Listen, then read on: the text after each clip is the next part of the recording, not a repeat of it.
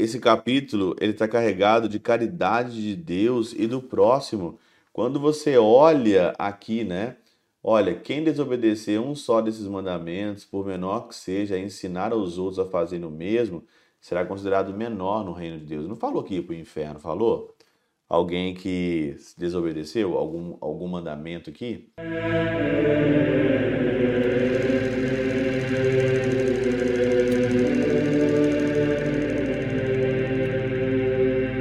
Em nome do Pai, do Filho e do Espírito Santo. Amém. Olá, meus queridos amigos, meus queridos irmãos, nos encontramos mais uma vez aqui no nosso Teós, Viva de Coriésio, Percor Maria, nesse dia 15 de março de 2023, na terceira semana da nossa quaresma. Hoje o evangelho de pequenininho, né? Evangelho de Mateus, capítulo 5, versículo 17 a 19, falando sobre a lei, sobre a abolição da lei, né? Não penseis que vim abolir a lei, os profetas, mas vim para não vim para abolir, mas para dar pleno cumprimento, né? Eu sei que muitas das vezes quando se fala de lei, quando se fala de mandamentos, lei da igreja, muitos católicos assustam. E tem muita gente louca na internet, tem muita gente louca por aí que são legalistas. Pessoas que né, são é, legalistas. E como dizia Santa Teresa de Ávila, o Senhor, ele não é contador de ervilhas, né? Mas tem muita gente que é que fica contando ervilha, né?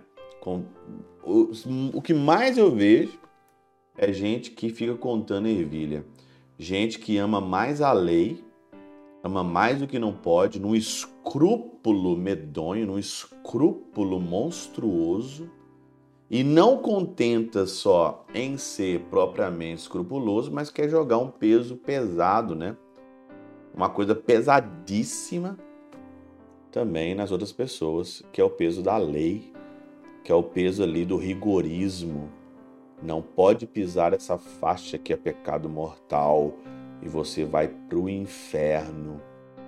Você fez isso, você merece 50 chibatadas é o legalismo, né?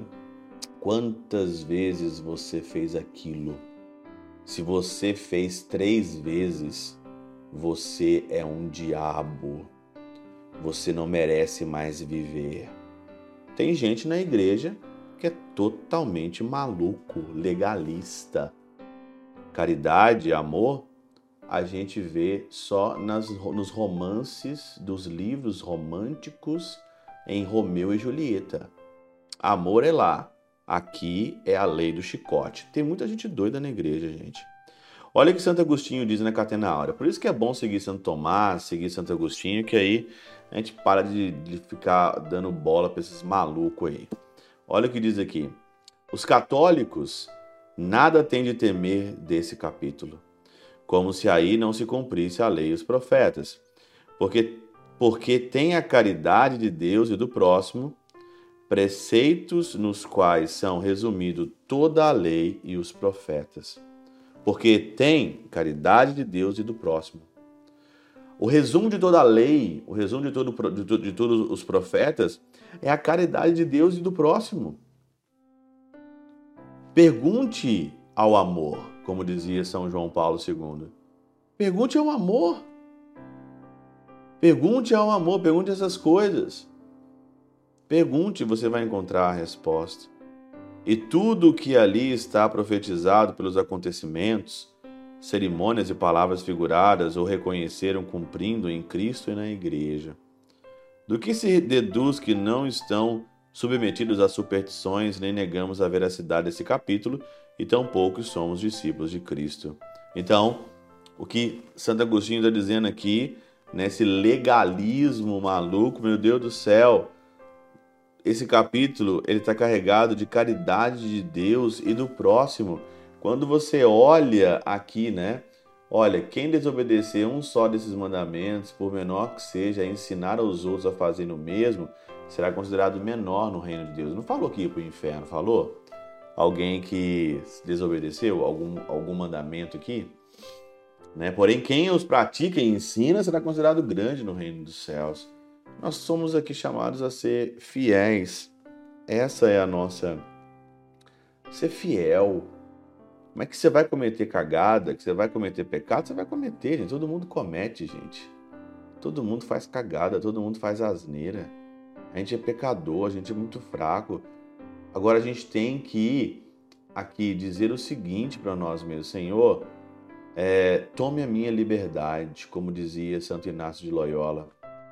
Ah, uma, da, um, uma das orações mais bonitas que o Papa Bento XVI está aqui no livro dele, né, nesse livro aqui, ó, que é o seu último diálogo, tô lendo, ele fala, ele fala claramente aqui, eu marquei com um, um até marquei aqui, ó, é, tá em alemão, né, Herr, nimm meine ganzen Freiheit an. Senhor, tome para si aqui a minha a minha, a minha liberdade. Aneme. Também tem uma outra aqui também que eu acho sensacional, de São Francisco Xavier, né? Franz Xavier.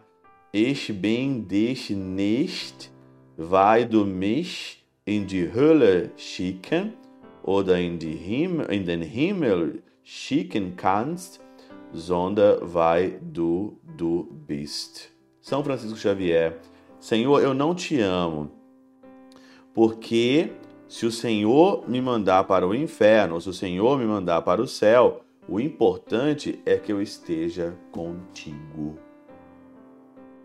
O importante é que eu esteja contigo. Olha que oração maravilhosa. Olha que oração maravilhosa aqui. De São Francisco Xavier e aqui de Santo Inácio de Loyola. São as orações principais do Bento XVI que ele gostava de fazer. E aí, Senhor, pega toda a minha liberdade. Eu não quero mais pecar, porque se você não tomar a minha liberdade, eu vou fazer simplesmente todas as vezes bobagem. Senhor, eu não te amo o suficiente.